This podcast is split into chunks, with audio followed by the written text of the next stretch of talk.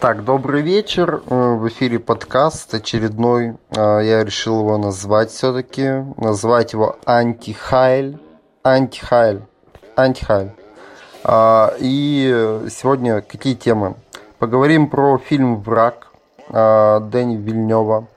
Поговорим про вообще, ну, мое отношение к тем темам, которые затрагиваются в фильме, и расскажу охуительную историю про бомжиху. А, в общем, начнем по порядку. А, фильм «Враг». Снят он в 2013 году. Дэнни Вильнев, напоминаю, тот самый, который вот с э, «Прибытия» снял. «Притяжение». А, нет, нет. А, ну, в общем, вот.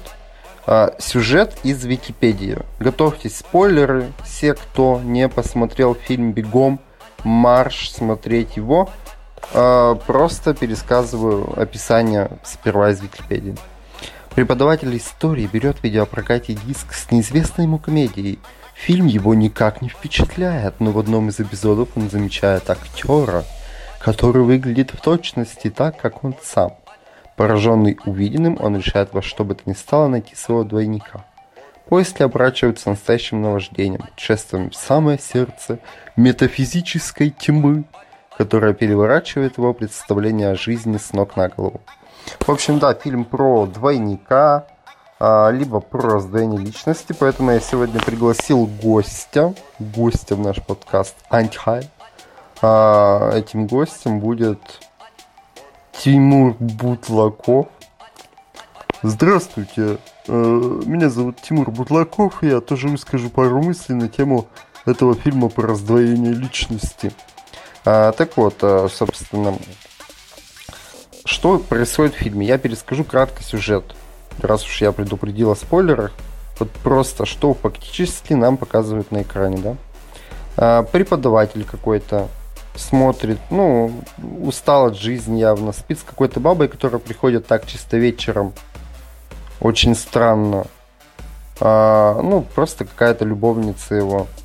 И ему коллега на работе советует посмотреть фильм в прокате. Тот решает, почему бы и нет. Берет кассету, смотрит, а, спит с этой бабой опять. Ему снится кошмар, что он в этом фильме участвует якобы. И он просыпается в холодном поту весь, а, и начинает гуглить, короче, находить фильм, пересматривать, и реально там он, там точно такой же человек, который точно так же выглядит. Он начинает опять гуглить, там IMDb, вся фигня. А, и находит этого чувака, находит его номер, звонит ему, звонит его жене, общается с ней, видится с ним. Жена его видит, как бы, вот этого чувака, учителя. Она жена актера, я имею в виду. Жена актера беременна еще при этом. Вот так. И две личности начинают э, пересекаться между собой и конфликтовать. Учитель, я буду называть его учителем, чтобы не путаться в персонажах, а, видит в актере врага потом. Потому что актер, он, а, скажем, все то невоплощенное, что есть в учителе. Это крутость, он ездит на мотоцикле, трахается с телками слишком часто. У него есть жена, которая его очень ревнует сильно за счет этого. То есть жена не относится с одобрением к этому. Что скажете, Тимур Бутлаков, по поводу жены? Ну, я считаю, что бабе место на кухне, поэтому э, то, что она ревнует, это никого не касается. Поэтому э, пускай она не ревнует, а он мужик. Правильно, я за персонажа актера переживаю больше. Спасибо за мнение ваше.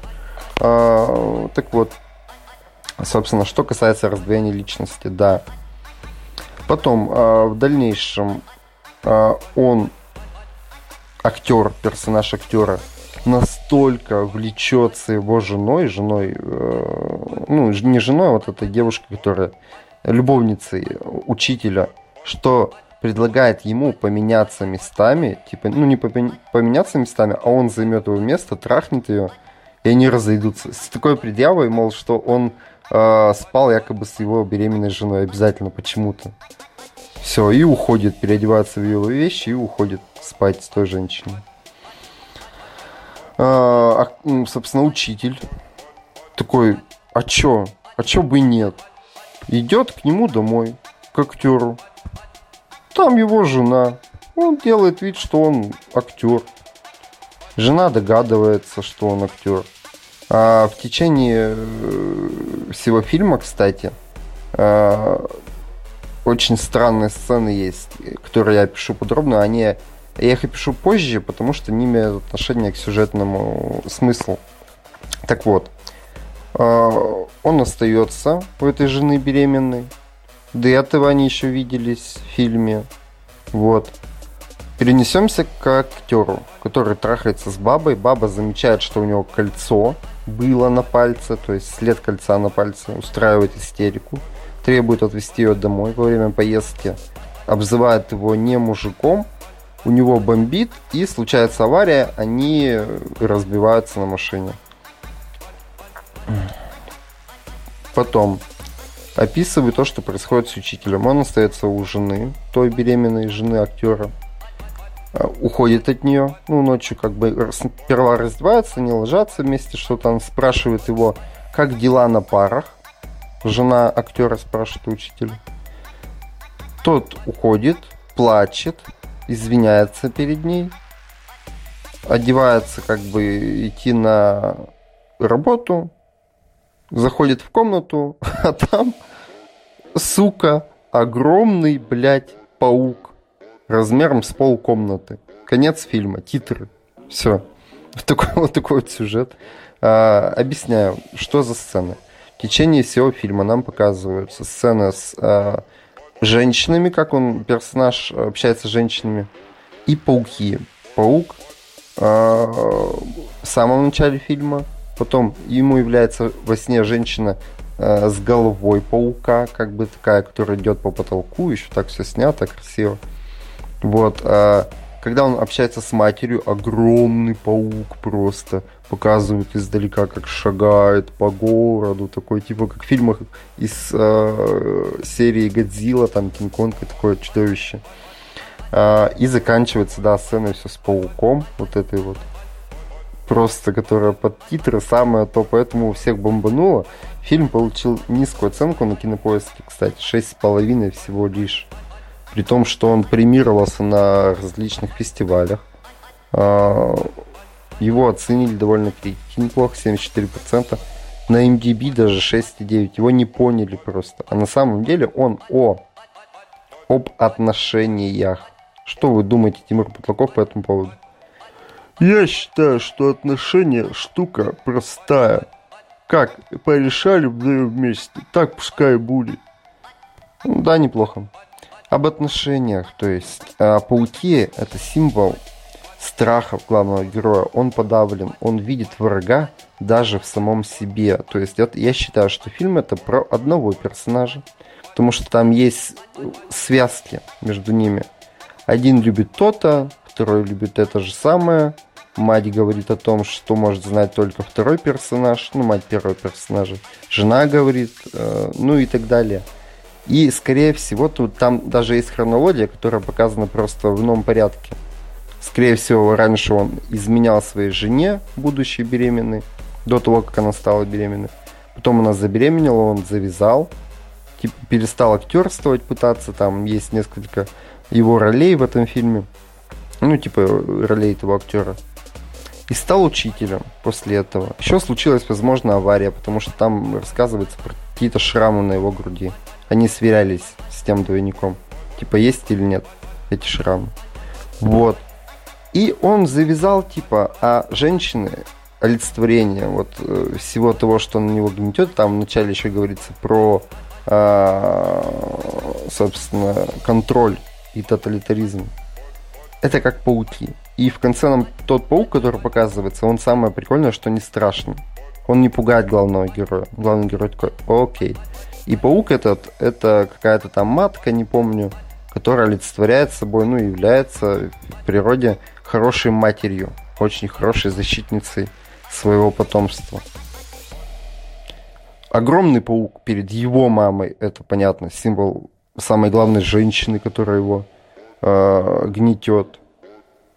Пауки поменьше. Маленький паук в самом начале, это действие там, кстати, происходит в закрытом клубе, куда приходит главный герой в начале фильма и в конце фильма. Фильм закольцован как бы.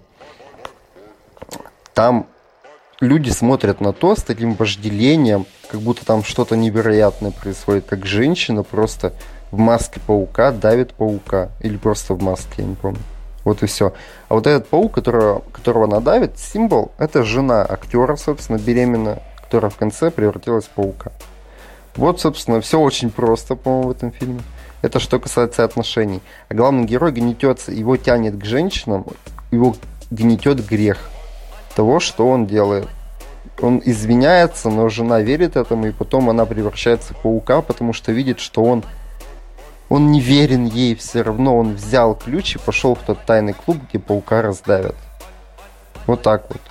То есть, что касается раздвоения личности. Да, главных героев двое, на самом деле он один. Он видит врага в самом себе даже. А, и это говорит нам о двойственности, о том, что две вселенные всегда сталкиваются, возможно. Это вселенная наша и вселенная во внешнего мира. Никак не связано два тезиса, которые сейчас произнес. Не знаю, лайк, лайк, шер, кто заметил это. А, вот. А, такие дела. Поэтому нашему гостю Тимуру спасибо. Да не за что, до свидания. Про раздвоение личности мы закончили, поэтому а, что я думаю по этому поводу? Да, часто так бывает, что мужчина оказывается виноват перед женщиной. А, и говорится в фильме о цикличности, цикличности, что все повторяется. И главный герой гнетется этим тоже, что он не может остановиться. А, и это довольно депрессивный, строгий взгляд на взаимоотношения мужчины и женщины, что часто бывает, ну, не часто, но бывает и такое, очевидно. Очень глубокий фильм. Это такой штамп. Мне сейчас самому так плохо стало, господи. Очень глубокий фильм. Очень глубокий. Заставляет задуматься. Извините, я аж э, решил, решил, решил сделать смеховую паузу. А, ну так вот, как я отношусь к этому?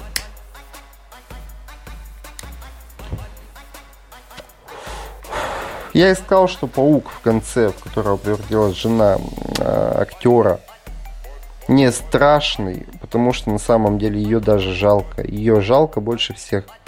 Да, он ей изменяет, и вот он такой человек, враг самому себе. Э, психопат, возможно, там показана ее реакция на то, что она, она-то понимает, что у него отклонение, что, блин, не может появиться точно такой же человек, как ты, с другим именем, с такими же шрамами. Вот. Э, ее жалко. Да, и вина мужская, которая когда-либо проистекала или проистекает в истории, она имеет место быть. Ну, это как вина перед евреями примерно у немцев. Если вы немец, я считаю, вы сейчас обязаны отдать еврею примерно 500 марок. Не, 500 евро. Если меня слушают немцы, конечно. А если слушают евреи, то у меня нет денег. Извините. Так вот. А, вот, собственно, такое у меня отношение, что да, есть о чем подумать. Блять, я опять, я опять сказал штамп, но это уже не смешно. Все. Там говорится, что первое повторение это исторический факт, ну, лю- любого события глобального, а второе это уже фарс. А у меня получилось наоборот.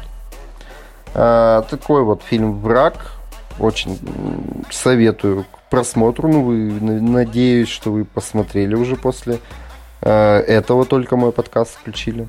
История про бомжиху. Я сегодня шел со встречи с другом, э, и путь мой лежал от Мельчакова через рынок до дому, собственно, до айсберга.